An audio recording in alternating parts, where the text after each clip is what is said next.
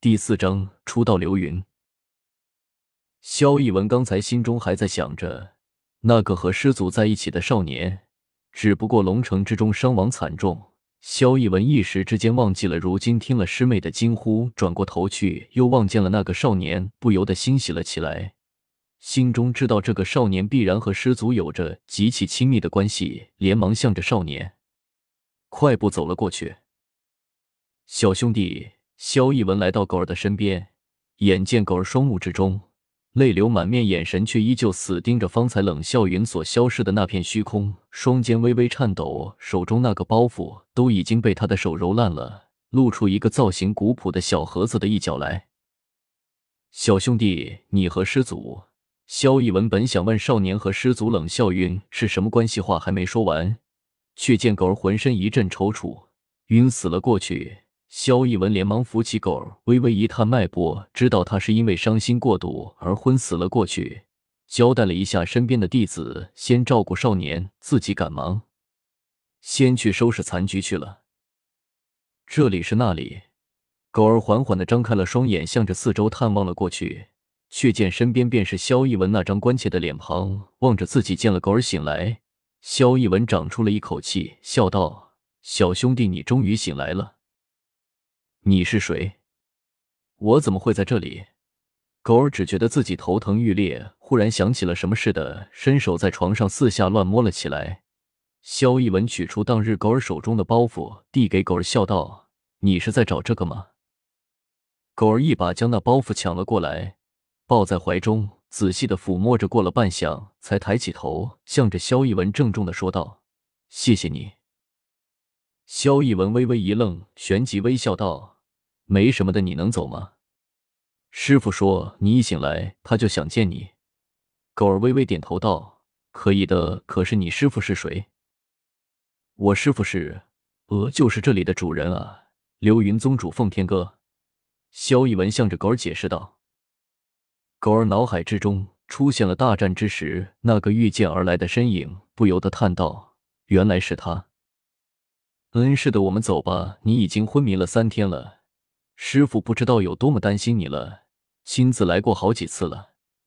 萧逸文伸手拉拉正在失神的狗儿，笑道：“啊！”狗儿任由萧逸文拉着走出了房屋，不由得惊叹了一声。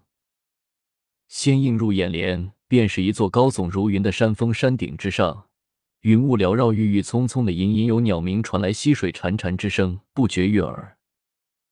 我流云宗自两千五百年前。祖师在此处得到流云天书三卷，开宗立派。这连绵百里的流云山，便是我流云宗的根本。萧逸文见狗儿吃惊，不由得向着狗儿解释了起来。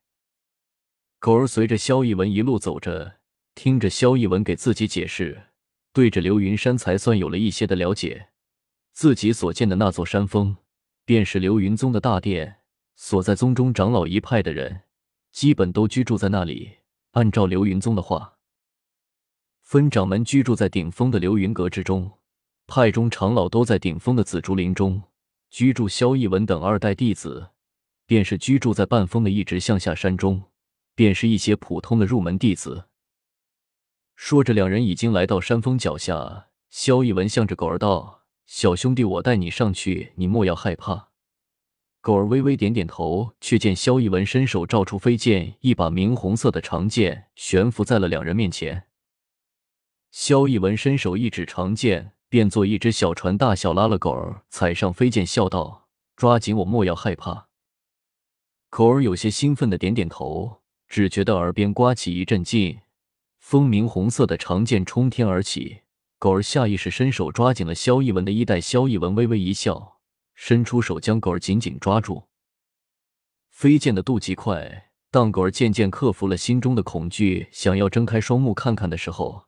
却听得萧逸文笑道：“好了，我们到了，到了，这么快，我可还什么都没看到呢。”狗儿听到萧逸文的话，不由得有些失望的说道：“呵呵，以后我再带你飞好不好？”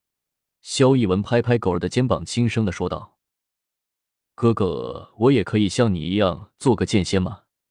狗儿忽然壮起胆子，向着萧逸文轻声的问道：“可以啊。”一会我求师傅收留你。”萧逸文裂开嘴笑了起来，笑容一如一抹阳光一般投射在了狗儿幼小的心灵上。狗儿很认真的向着萧逸文点点头道：“谢谢哥哥。”不用的，走吧。萧逸文笑了笑，拉起狗儿，向着大殿之上走去。来到大殿口，萧逸文向着值守的弟子问道：“师傅在吗？”在七位师祖也全都在里面，他们似乎在讨论什么事情一般。值守的弟子向着萧逸文恭敬的说道：“萧逸文乃是流云宗主奉天哥的徒，精彩艳艳，却丝毫不骄不躁。对于门下弟子，也是平易近人。日后掌门之位，多半便是要落在这位萧师兄的头上了。是以平日门下弟子们也都对他极为客气。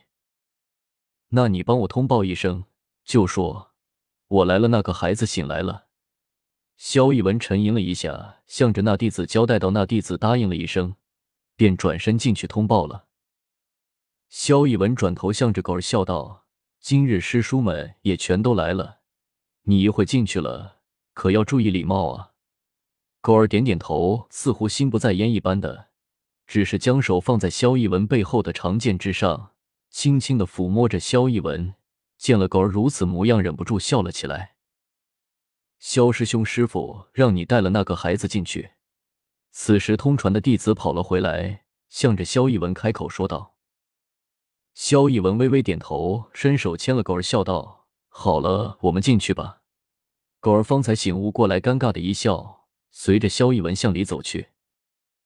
进了大殿之中，只见空旷的大殿正中摆了一个大香炉，烟气缥缈，正中坐了一人，正是那日所见的。流云宗当代宗主奉天歌，一个女孩立在他的身边，便是当日所见的那个少女，奉天歌的独女凤玲儿。